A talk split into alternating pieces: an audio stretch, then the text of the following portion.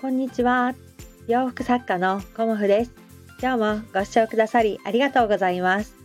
コモフのおしゃべりブログでは40代以上の女性の方に向けてお洋服の楽しみ方をお伝えしています。今日はですね、着心地についてお話しさせていただこうと思います。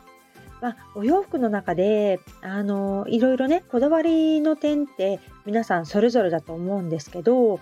例えばデザインだったりお色だったりね素材だったりでそのあのこだわりの一つに着心地もね上げられるんじゃないかなと思います。で着心地っていうのは、えーと、私が一番大事にしていることであの着心地が良くないともうねいつも着たいなっていうふうに思わなくなってしまうと思うんですよね。でいつも着る服っていうのはあのどんなものかなっていうふうに考えてみるとやっぱり着心地がいいものっていうものも含まれるんじゃないかなと思います。うん、で着心地っていうのはあの具体的にねどんなところかなっていうふうに私も考えてみたんですけどやっぱり着心地はサイズ感なんですよね。うんでサイズがあの自分に合っているというかあのサイズ感がこう自分の中でストレスにならないっていうのかな例えばよくあのお声でいただくのがこう二の腕のところですよね。で二の腕のところがやっぱり皆さんゆったりしてるものを選ばれる方多いですね。うん、で二の腕っていうのは、まあ、だんだんねあの年齢とともにこう気になる部分になってくるんですよね。で私自身もそうですけどやっぱりあのアームホールって言ってねあのお袖のところのあのぐるっとこう測ったサイズなんですけどお袖がついてるところね肩のところの。うん、でアームホールがやっぱりきついと着心地ってやっぱ良くないんですよね。うん、でそこがねやっぱりあの20代のブランドさんと40代50代のブランドさんのあのデザインの違いでもあるかなと思います。まあそれだけではないですけどね。うん、だからあの着心地ってすごく大事ででよくねお客様で特に小さいサイズをお求めになる方は身幅をもうちょっと小さくしてくださいっていうような、あのリクエストがあるんですよね。でも、あの身幅をね小さくするっていうことはあの腕のね上げ下げに影響してきてしまうんですよね。で身幅にある程度この遊びがあることによって腕の上げ下げねあの腕を上げたりする時にやっぱり身頃が持っていかれますよね腕上げる時って。で特にあの今ドロップショルダーのお洋服が多いですしまたはドルマンスリーブとかねそういうあのゆったりとしたあのデザインのお洋服が多いと思うんですけどそういうものは特にあの身幅にゆとりというかねある程度遊びがあることによって腕の上げ下げが楽にできますよっていうことがあるんですよね。であのやっぱりすっきりあの身幅をね細く着たいっていう方もあのいらっしゃるんですけど、まあ、ドルマンブラウスだとかあとドロップショルダーのお洋服はあの単純にね身幅をあの細くすればいいかっていうことではないんですよね。だから細くした時にあの腕の上げ下げがまあこうストレスなくというか違和感なくできますかっていうところもね、あのー、加味して私はねご相談させていただくんですけど、まあ、あのシャツのような、あのデザインですよね。肩肩線のところからお袖がついているっていうデザインの場合は比較的ね、あのー、ぴったりとしたシルエットが作りやすいと思うんですけどそういうところからもねやっぱり着心地とサイズ感っていうのは大きくね関係してくるなっていうふうに思っています。で着心地の中で他にもね素材感ですよね。あのー、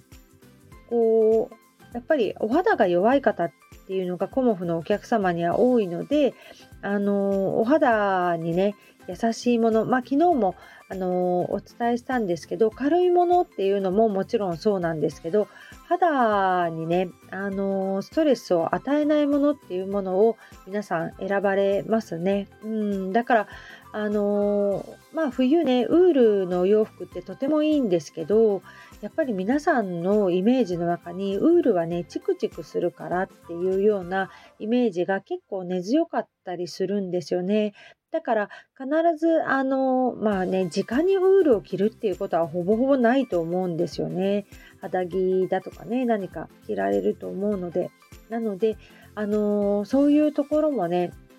皆さんあの着心地で重視されてるところかなと思います。で着心地がいいものっていうのはいつも着たくなってしまう、うん、洗ったらすぐ着てしまうっていうようなサイクルのお洋服になってくるのであのお洗濯がねあのめんどくさくないっていうこともすごくね着心地というかあのまあ、着心地にはちょっとあの違いますけど、あの毎日着たいもののあの条件には入ってくるかなっていうのも感じています。だからまあ着心地ってあえて言うとサイズ感とあと素材感ですね。うん、だからこの時期お肌が乾燥してしまう、うんね、パチパチしちゃうとかいろいろあると思うんですけど、まあ、着心地ともう一つあの素材、うん、そこをね、あのー、ご自分に合ったものを選ばれるっていうことをねおすすめします。うん、お洋服ってあのー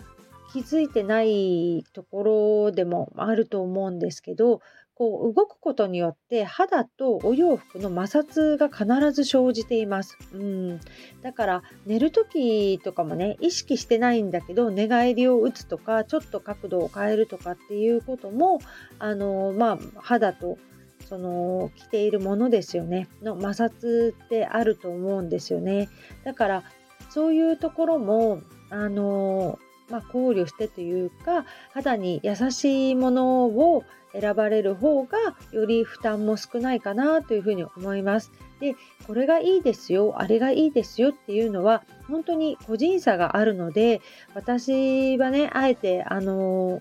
こう断言はしないですけど私自身はねあの乾燥肌でもあるし肌がねあの比較的弱かったりもするのでもうねあの河川のものは着てないですね。うん、であの例えば綿100だったり朝100だったりまあコーデュロイとかねガーゼとかも綿100のものも選んでますしあのー、まあいろんなものね私は基本的に綿100のものをあの直には身につけています。うん、夏なんかはねあの朝100、うん、も選んでいますけど、まあ、それはねあのー、もう個人の方のお肌の状態でねあの合う合わないってすごくありますしアレルギーもそうですよねだからそういうもので、えーと、何がいいかっていうのはやっぱりご自分の肌と向き合っていただいてあの考えていただくのがいいかなと思います。うん、やっぱり、あのー、自分の中でこう試してみないと、うん、分かんないと思うんですよね。うんだから試されることでいろいろ知っていくっていうのもありますよね。私にはこれが合わない、これが合うっていうのもね。だから、あの人から、あのこれいいよって言ってもらったものであっても、あの自分の中で私のお肌にはどうだろうとかね、私の体型にはどうだろうとか、そういうことをね、あの一つずつあの確認していくというか知っていくことによってそれぞれの方のねスタイルが決まってくると思うんですよね。だからインナー選びもそうですしお洋服選びもそうなんですけどやっぱり人に決めてもらうのではなく自分で試していって自分のあのスタイルを決めていくっていうことがあのやっぱり何を着たらいいかわからないっていう方の第一歩なんですよね。でそれを一歩ずつ一歩ずつあの自分で決めて自分であの取り入れていくっていうことをすると気づいたら自分のスタイルができてますよっていうことを私はねあのセミナーでもお伝えしたんですけどあの迷わない暮らしというかね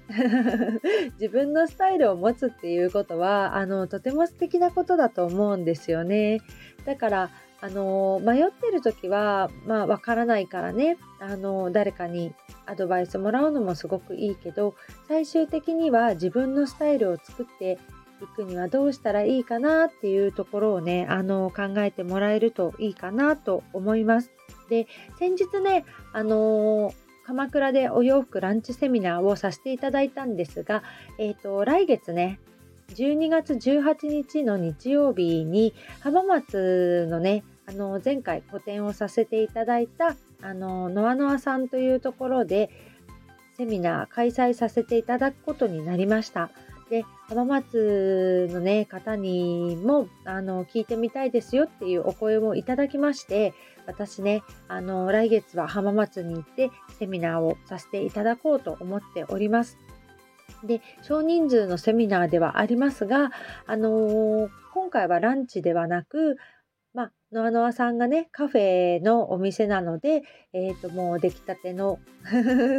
コーヒーだったりねあのお飲み物をあの運んでくださるということなので、えー、とノアノアさんにね協力していただいてあとはあのちょっとしたおやつのようなものも一緒にあのセットという感じであのご提供させていただくようなあのちょっとほっこりとしたランチセミナーじゃなくて、えーと、お洋服セミナーですよね させていただこうと思いますので浜松ねあの方またお近くの方はねいらしていただけたらなと思います、まあ、今週末ぐらいから申し込み開始させていただこうと思いますので気になる方がいらっしゃいましたらあのお声かけくださいね。